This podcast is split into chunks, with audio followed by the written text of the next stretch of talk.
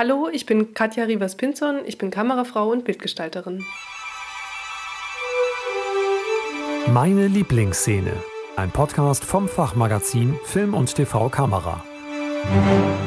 Präsentiert von Xinegear. Professional Tools for Filmmakers.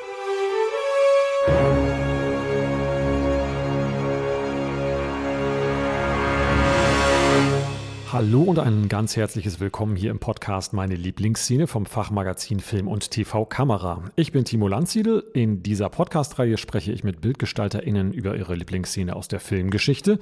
Was natürlich eine fiese Frage ist, denn es gibt so viele Lieblingsszenen, das ist uns auch bewusst.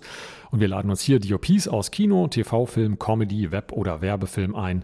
Und heute begrüße ich sehr herzlich hier im Podcast DOP Katja Rivas-Pinzon. Hallo Katja. Hallo Timo.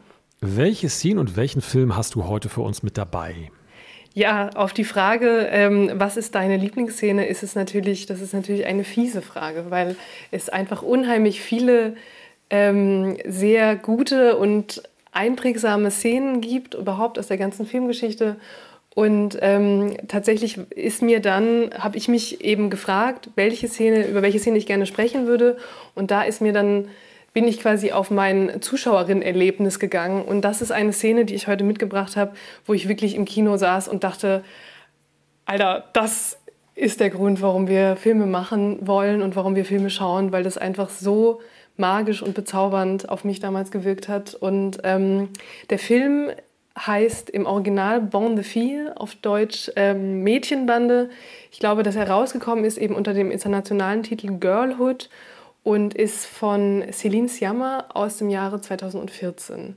Die Kamera, die hervorragende Kameraarbeit hat Christelle Fournier geleistet und ähm, wir schauen uns eine Szene an, wo ähm, eben diese Mädchenbande, eine Mädchengang, ähm, feiert, sich zurückzieht in ein Hotelzimmer, das sie sich eigentlich nicht leisten können, dass sie sich tatsächlich durch kleinen äh, kleinkriminelle Delikte irgendwie Geld zusammengeklaut haben und ähm, genau, hängen da tatsächlich ab, essen Pizza, trinken Cola mit rum und ähm, gehen in die Wanne und ähm, genau, brezeln sich auf, machen sich schick mit ganz offensichtlich geklauten Kleidern und sie machen sich eben nicht schick für die Clubnacht, sondern weil sie eben genau sich einfach gegenseitig feiern und da in diesem Hotelzimmer dann abtanzen.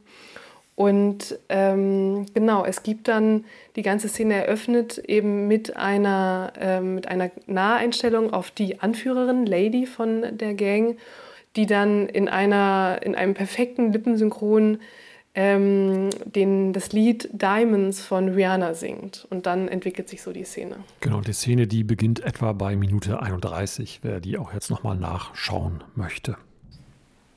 Ganz genau, das kann ich nur empfehlen. Ich glaube, sie ist tatsächlich auch äh, auf YouTube zu finden. Ich könnte mir vorstellen, dass es da einen relativ großen äh, relativ große Fanbase gibt.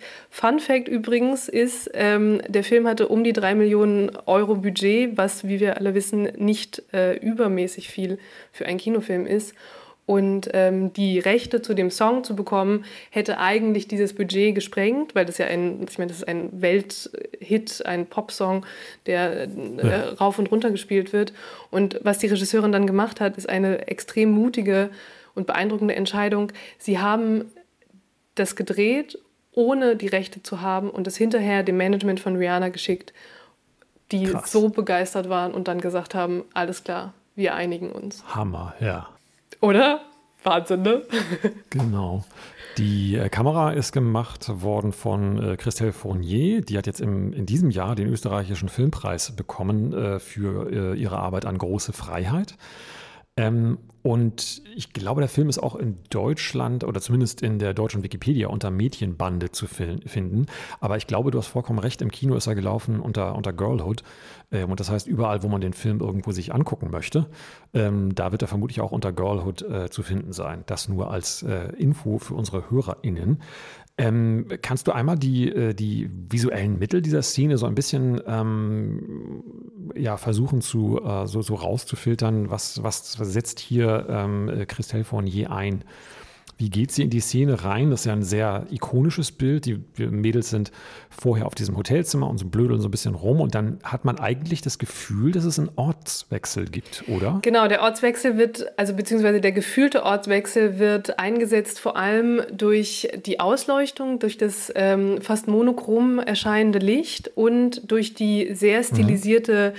Kadrage. Also die ähm, die Anführerin von der Girl, also von der Mädchenbande, von der ähm, Mädchengang, äh, Lady, schaut nach unten ähm, und fängt an, in einem perfekten Lippensynchron das Lied Diamonds von Rihanna zu singen und schaut dann quasi mhm. direkt in die Kamera und es, die Kamera fährt dann zurück und der Frame öffnet sich und ähm, ihre Freundin kommt mit rein und man sieht, dass sozusagen das, was Lady uns für die Kamera performt, sie tatsächlich für ihre Freundinnen performt, die sie dann, ähm, ja, ähm, also die quasi dann den, das Bild joinen, wie heißt das? Also die quasi dann in ähm, den Frame mit eintreten und damit ihr zusammen dann tanzen und eben auch das Lied singen. Und es gibt also, je länger die Szene läuft, ähm, desto mehr hören wir irgendwann den Originalton, wie die vier am Ende zusammen singen und tanzen und eben wirklich viel Spaß haben. Unterschnitten ist das Ganze mit einer Rückfahrt ähm, von einer Nahaufnahme von Miriam, unserer Protagonistin, beziehungsweise Vic, wie sie dann in der Gang äh, getauft wird, in der Gang heißt. Genau, genau. Ähm, und also wir sehen quasi, wie sie auf dem Bett, auf dem äh, liegt und ähm, anschaut und eben wir können ihre Entscheidung fühlen, wie sie dann aufsteht und ähm, genau mit Spaß hat, also mit den anderen zusammen dann ähm, ins Tanzen kommt. Und also tatsächlich ist es, ähm, das sind eigentlich die, ähm, die Einstellungen, die verwendet werden. Es sind jeweils diese sehr gezielten, sehr langsamen Rückfahrten und dann eben unterschnitten mit jeweils ähm, etwa, etwas näheren Einstellungen. Aber die, ähm, das Setting ist quasi das gleiche in diesem Hotelzimmer. Genau. Die, was ich ganz interessant finde, dass die Kamera gerade am Anfang sehr, sehr nah dran ist bei den äh, Tanzenden ähm, das heißt also, dass nicht auf die Füße oder die Körperbewegung irgendwie starker, äh, äh, starker Fokus gelegt wird, sondern auf den Gesichtern. Also äh, eigentlich sind die Schultern und die, und die Köpfe so weit drin, sodass man äh, beim Schwenk hinüber jetzt keinen Reißschwenk oder kein, kein, äh, kein Gewackel hat oder ganz viel Wand in der Mitte sieht. Ähm, sondern dass man die, diese Ausgelassenheit, diese, diese, ja, äh, wenn man so möchte, ähm, das, ähm, das, das, wie du vorhin schon sagtest, das Feiern irgendwie dieser Selbstbestimmung ähm, äh, in den Gesichtern sieht. Ähm, der Song selbst, der hat ja auch schon so etwas Ikonisches und Rihanna ist ja auch so, so eine Ikone irgendwie in diesem Bereich. Das heißt, das äh, darüber ist, glaube ich, schon genug äh, so, so Symbolik irgendwie drin. Absolut. Und ich denke, dass ähm, also mit der wichtigste Punkt da drin ist quasi einmal dieser Blick direkt in die Kamera und dann eben aber der Blick, ähm, mhm, genau. also einerseits um die Zuschauerschaft anzusprechen und andererseits aber eben für ihre Mädels zu performen. Und das ist etwas, was der ganze Film macht, ist, dass sie, dass es auch eben um diese Selbstkreation der Bilder und der Abbilder von, von den Mädels geht. Und das ist, ähm, finde ich, in einer Perfektion hier umgesetzt, die mich immer noch begeistert, also völlig beeindruckt und begeistert. Ja, absolut. Und die, äh, es wird dann erst wieder weiter, wenn die Stimmen, wie du auch gerade schon sagtest, äh, die, die Stimmen, äh, irgendwann kommt der Originalton dazu und dann die Stimmen was ja auch wiederum äh, mehr Bedeutung hat, die Stimme der, der, der, der Mädels ähm, in ihrem Leben, also Mitspracherecht, Selbstbestimmung. Und in Selbstbestimmung ist ja die Stimme schon mit drin, in, dem Wort sogar. Ja, und es ist eben, es ist eben vor allem, also, also es ist sehr reduziert. Es ist wirklich ähm, auf, das absolut, auf das absolut Wesentliche hinter, heruntergebrochen und das, ähm, genau, finde ich äh, total erstrebenswert, was so eine Auflösung von so einer Szene angeht.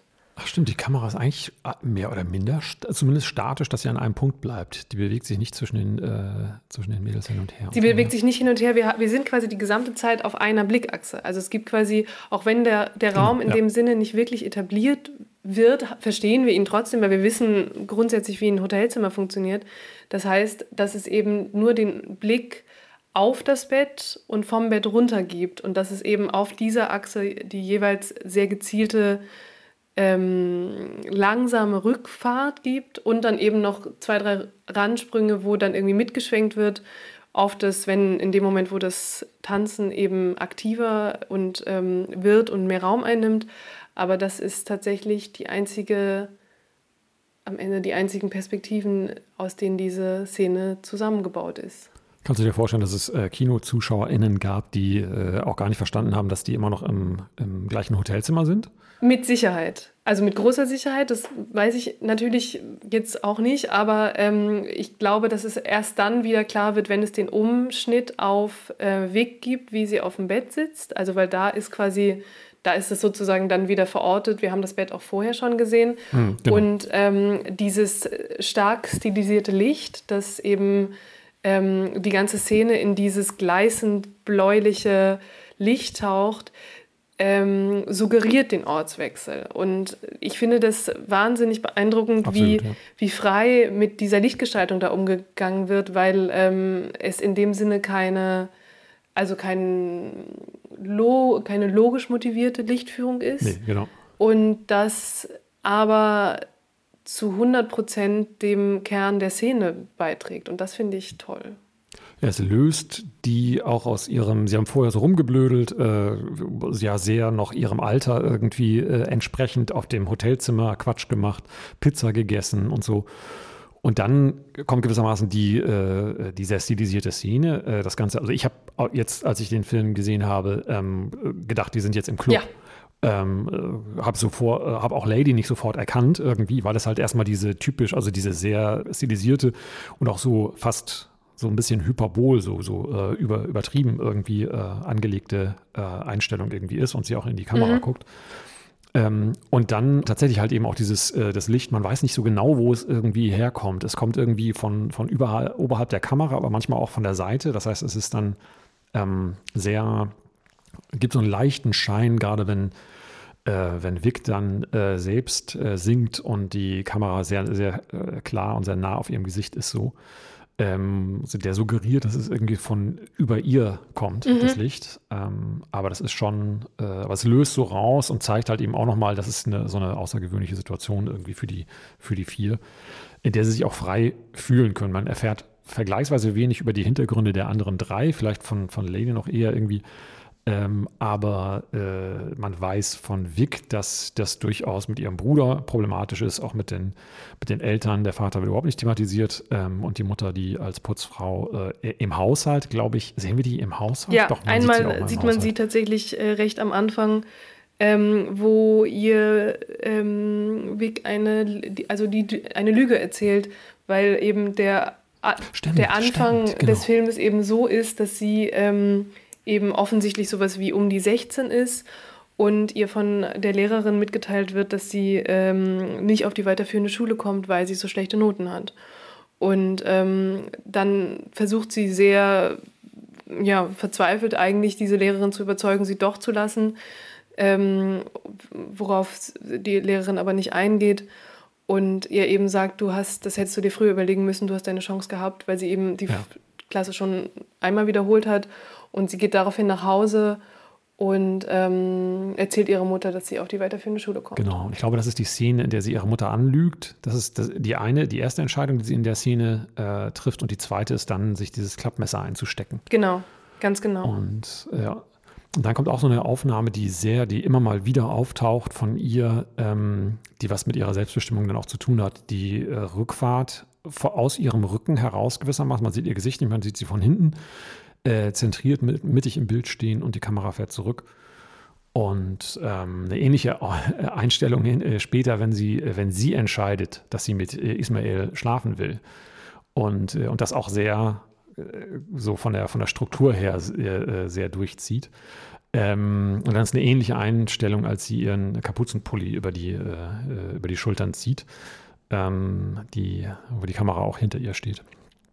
Ja, das ist richtig. Und auch in dieser, also gerade weil du gerade die, ähm, die Küchenszene auch angesprochen hast, ich finde, das ist ähm, ein, also es ist wahnsinnig gut gelungen, wie der Ort, also diese, die, dieses Zuhause von Miriam, was einerseits ähm, natürlich ganz klar der Ort von ihrer Kindheit auch ist, da wo sie aufgewachsen ist und eine Art Zufluchtsort, aber jetzt durch, ne, durch die Pubertät und durch die Tatsache, dass sie jetzt eben von der Schule gehen muss, einfach auch ein Ort der Vergangenheit ist und durch den, äh, ähm, naja, gewalttätigen Bruder am Ende des Tages äh, auch ja, kein sicherer ja. Ort ist und eigentlich vor allem auch ein Ort der Unterdrückung.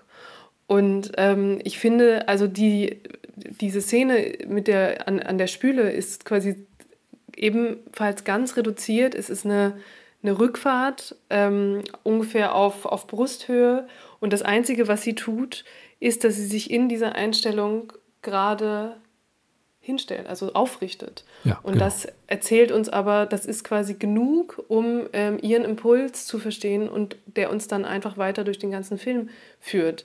Ich muss sagen, dass ich, wie gesagt, immer noch völlig begeistert bin, wie ähm, reduziert und auf den Punkt das umgesetzt wurde. Absolut. Da gibt es äh, also gerade die, so die, äh, die zentralen Punkte ähm, in ihrer ähm, in der Figurenführung, in dem äh, im Erzählen, äh, wie sich äh, was, was Vic entscheidet, wie stark sie sich auf wessen Seite stellt, etc. Ähm, die sind immer sehr, sehr klar hervorgearbeitet. Gar nicht mal unbedingt immer so, dass man, äh, weil es ist ja fast so eine künstliche Situation mit dem Zurückfahren und dann äh, diese, diese Ruhe einmal zu, auch zuzulassen. Ähm, die sind nicht alle so ausgestellt, ähm, aber die sind immer sehr klar äh, herausgearbeitet. Auch wenn sie später dann fast nebenher den, den anderen beiden erzählt, nee, nee, äh, die, die, die zweite Prügelei, die ist überhaupt nicht von, ähm, von Lady mhm. in die Wiege geleitet. Äh, die kommt heute nicht, sondern ich, ähm, äh, ich werde äh, gewissermaßen den Rachekampf oder den, den äh, sie, ich werde den Vergeltungskampf, so. ja genau. Ja. Und das fast so über die Schulter hinweg. Aber das ist auch sehr klar. Die Kamera bewegt sich vor ihr her.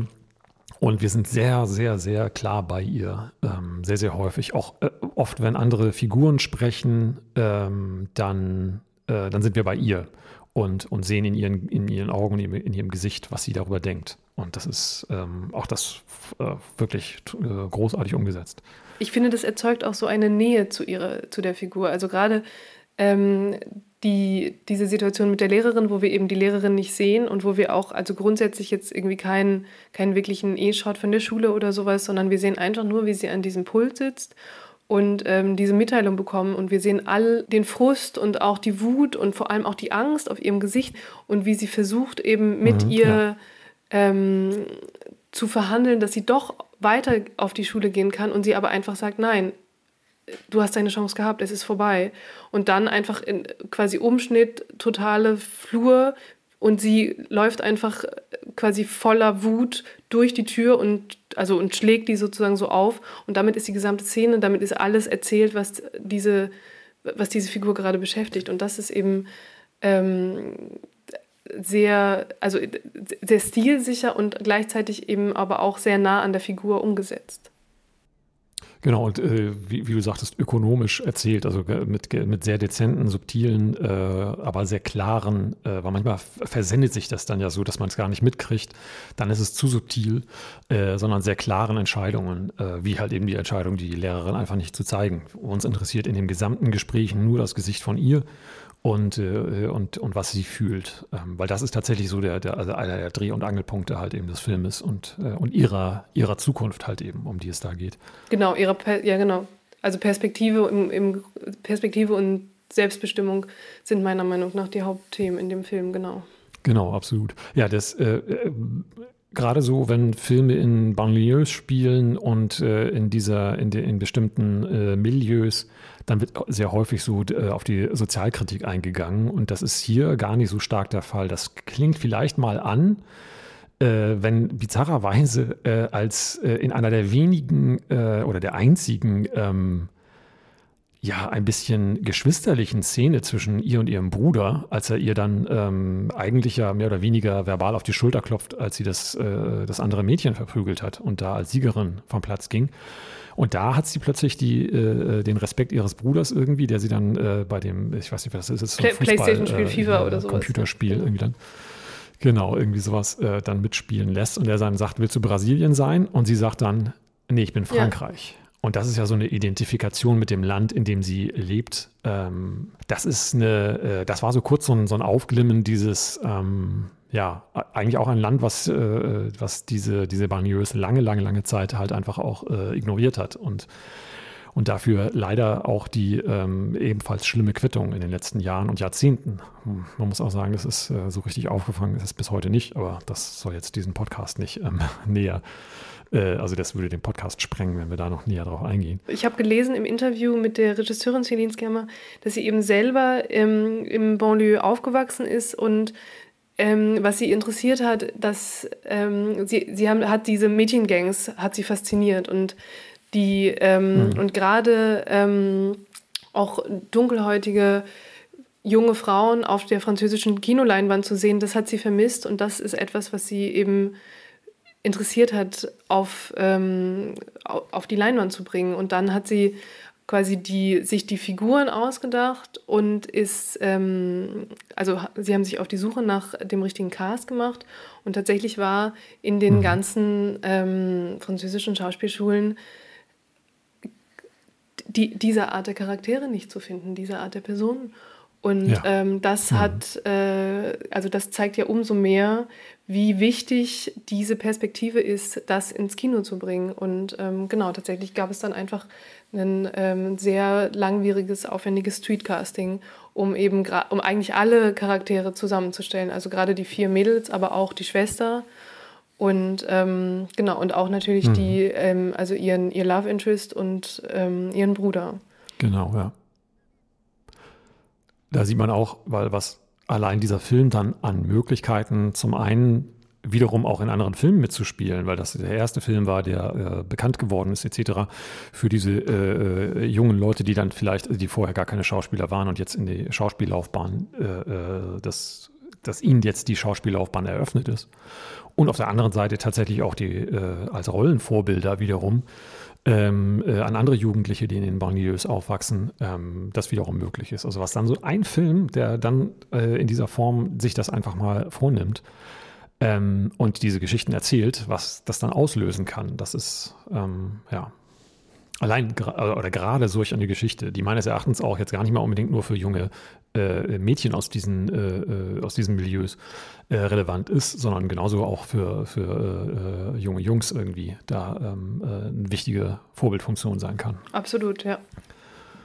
Ähm, das ist eine Trilogie, die sie gedreht hat, ne? Und Mädchenbande ist der, der dritte Teil? Also Mädchenbande ist der dritte Film von einer Reihe über ähm, Erwachsenwerden, also Coming of Age, ganz klassisch, und ähm, mit unterschiedlichen Schwerpunkten. Der erste Film war Water Lilies, der zweite Tomboy und jetzt eben Mädchenbande der dritte Film. Und es ist auch dann die dritte Zusammenarbeit mit ähm, der Kamerafrau Christelle Fournier. Und dieser Film Mädchenbande ist der erste, der digital gedreht wurde. In, ähm, in der Reihe auf der Ari Alexa haben sie gedreht. Und ähm, das ist insofern natürlich auch nochmal interessant, weil mhm. eben die, ähm, der Film einem sehr starken Farbkonzept folgt, der viel mit, ähm, mit kühlen, bläulichen Atmosphären arbeitet und ähm, die, das gesamte Farb, die gesamte Farbpalette ja. in dem Sinne mhm.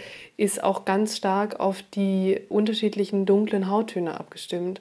Und wie ich persönlich finde, eben großartig gelungen. Also es gibt einen ganz ähm, es gibt eine ganz differenzierte, genaue Arbeit in den einzelnen Helligkeitsnuancen, aber auch in den einzelnen Blautönen zum Beispiel. Und auch dieser Kontrast zwischen ähm, eher einer blauen, kühlen Atmosphäre und ähm, relativ warmen, fast rötlichen Schatten, kann man sagen, ist sowohl in den einzelnen Nachtszenen außen als auch innen zu finden. Das sagt ähm, Christelle Fournier auch selber in einem Interview, mhm. dass sie darauf äh, viel Wert gelegt haben, dass sie eine große Recherche gemacht haben, mit welchen Folien sie arbeiten wollen, wie sie genau diese Schattierungen erreichen, die, die, die eben auch dann gerade im Zusammenspiel mit den Hauttönen so gut funktioniert. Und das sieht man gerade in der Szene auch, über die wir gesprochen haben, äh, in dem Hotelzimmer mit dem blauen Licht sehr, sehr, sehr stark, ja. Erinnert so ein bisschen an das Plakat ähm, oder äh, an, die, an, das Vorschaubild von Moonlight, dem, äh, dem Film, der auch wiederum eine, eine mehr oder weniger Coming-of-Age-Geschichte ähm, äh, eines Homosexuellen in, ich glaube, Florida, würde ich sagen, ähm, der damals auch den, den Oscar gewonnen hat. Ähm, der auch sehr stark mit diesen, mit, äh, mit, der, mit der Hautfarbe der ProtagonistInnen gearbeitet hat und farbigem Licht. Ja.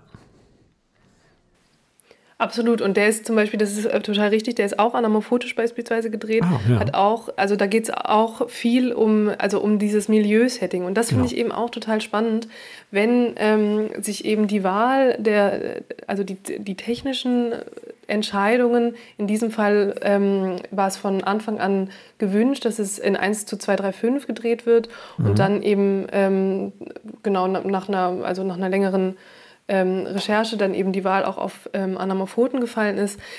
Dadurch, dass wir natürlich einen Vierer-Ensemble im genau. Zentrum haben, macht, diese, macht es ja total viel Sinn. Und gleichzeitig ist es natürlich auch so, dass ähm, durch, diese, durch, diese urbanes, durch diese urbanen Settings, also welche Locations sehen wir? Wir sehen eben die, die Wohnung, dann aber auch den Wohnblock, in dem sie leben, aber auch zum Beispiel eben die Schule oder ein Kaufhaus, in dem diese Mädels, wo diese Mädels dann abhängen.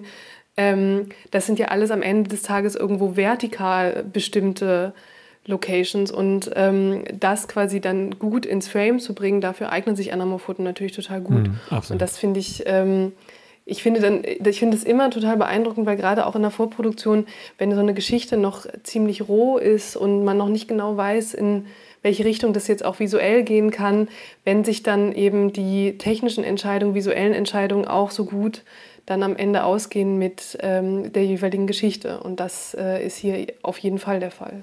Und die dafür genutzt werden, diese Geschichte dann vielleicht schon gleich zu, zu shapen, zu der Gestalt zu verleihen, äh, bevor so richtig viel davon äh, äh, überhaupt schon, schon feststeht. Absolut. Ja. Das lässt auch so ein bisschen schon auf deine Arbeit und deinen Umgang äh, mit dem Bild ähm, schließen. Kannst du uns vielleicht noch mal kurz einen Einblick in deine aktuelle Arbeit geben und was gerade aktuell dein Arbeitsschwerpunkt ist? Gerne, ja, mein, ähm, mein Schwerpunkt ist Spielfilmarbeit, ähm, genau, Kamera ähm, im, im weitesten Sinne für narrative Geschichten.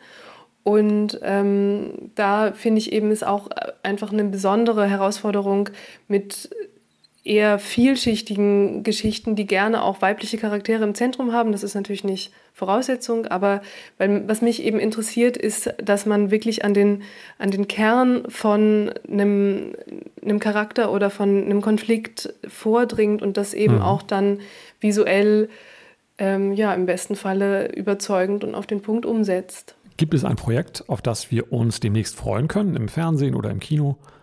Ähm, der Dokumentarfilm Auf der Suche nach Fritz Kann unter der Regie von Marcel Kolvenbach kommt im November ins Kino. Und das ist auch ein Film, wo ähm, die visuelle Sprache äh, eben in einer besonderen Art und Weise mit dem Inhalt zusammengegangen ist. Der, ähm, also es ist eine Art Essay-Film, wo dokumentarische Elemente, die Marcel vor allem selber gedreht hat, zusammenkommen mit einer stilisierten szenischen Arbeit, wo wir zusammen mit der Choreografin Reo Cemisch aus Israel zusammengearbeitet haben Ach, und cool. das ähm, genau quasi in einen Studioraum, in eine, in eine Inszenierung gebracht haben und das eben diesen der sehr persönlichen Geschichte von Marcel nochmal so eine visuelle Ebene da drauf gibt. Und das ja, Ganze genau. läuft äh, genau ab November in ausgewählten deutschen Kinos. Das heißt, wenn er die dokumentarischen Sachen gemacht hat, warst du vor allem für diese Umsetzung der, der Choreografie. Äh, Exakt, nicht, genau. Nicht die Choreografie selbst, äh, sondern, sondern äh, äh bildgestalterisch zuständig. Genau, ich habe die, hm. ich habe quasi die, die szenische Kamera gemacht, ganz genau. Wenn wir jetzt so ein bisschen über deine Arbeit gehört haben und uns jetzt nochmal den, äh, den wunderbaren Girlhot irgendwie anschauen, gibt es irgendwo so einen Punkt, wo dich dieser Film in deiner Arbeit ähm, irgendwie inspiriert hat oder vielleicht auch freier gemacht hat in dem, was du tust? Ich denke ja, weil ich eben, wie gesagt, das hat man, glaube ich, äh, an verschiedenen Stellen gehört, unheimlich begeistert und beeindruckt von diesem Film bin und ähm, diese, die Freiheit, mit der ähm, jetzt in diesem Fall, in der Szene, die wir uns angeschaut haben, die Lichtgestaltung, also eindeutig Bild über Logik, also quasi hm, ja. Bild, Bildgestaltung über Logik eingesetzt wurde ähm, und das meiner Meinung nach einfach hervorragend funktioniert, hat mich auf jeden Fall freiere Entscheidungen, glaube ich, im Laufe meiner Arbeit treffen lassen. Mhm. Und ähm, die Reduktion. Also, dass es wirklich nicht darum geht, je, je mehr, desto besser, sondern dass es wirklich quasi den Kern einer Szene zu treffen. Und das ist, also das kennen wir alle, dass das eben nicht zwangsläufig immer im Vorfeld geschehen muss. Es hilft natürlich, sich viele Gedanken darüber zu machen und sich viele Sachen zu überlegen, aber einiges oder vieles, teilweise auch wirklich Wesentliches, merkt man erst, spürt man erst dann, wenn man am Set ist. Und das könnte ich mir gut vorstellen, dass es hier in einer ähnlichen Art und Weise war. Dass es eben, dass gerade auch dieser ähm, diese Tanzszene selber, die ja was Improvisiertes hat, wo es einfach darum geht, okay, wir geben sowohl mit der Lichtgestaltung als auch mit der Bildgestaltung den Darstellerinnen den Raum, den sie brauchen, um ja. quasi mhm. dieses Gefühl eben herzustellen. Das ist etwas, was sozusagen diese magischen Momente dann begünstigen kann. Und das finde ich total erstrebenswert. Und ich denke, ja, das hat mich auf jeden Fall nachhaltig begleitet, ja. Ich danke dir ganz herzlich, liebe Katja, dass du uns diesen Film mitgebracht hast und dass du uns diese Szene ein bisschen näher gebracht hast. Und ich äh, freue mich sehr drauf, mich äh, in nicht äh, allzu später Zukunft äh, mit dir wieder über Filme unterhalten zu dürfen. Herzlichen Dank. Ja, sehr gerne. Herzlichen Dank für die Einladung. Es hat großen Spaß gemacht. Mir auch. Meine Lieblingsszene ist ein Podcast vom Fachmagazin Film und TV Kamera. Moderation und Produktion Timo Landsiedel. Musik Kevin MacLeod, The Curtain Rises. Wir bedanken uns herzlich für die Unterstützung bei unserem Sponsoren Xenegear. Professionelle Ausrüstung und Schulungen für Profi-Filmemacher. Mehr Informationen und die begleitende Reihe im Heft finden Sie unter film- und tvkamera.de. Wollen Sie keine Folge mehr verpassen? Dann abonnieren Sie den Podcast auf film- und tvkamera.de slash podcast.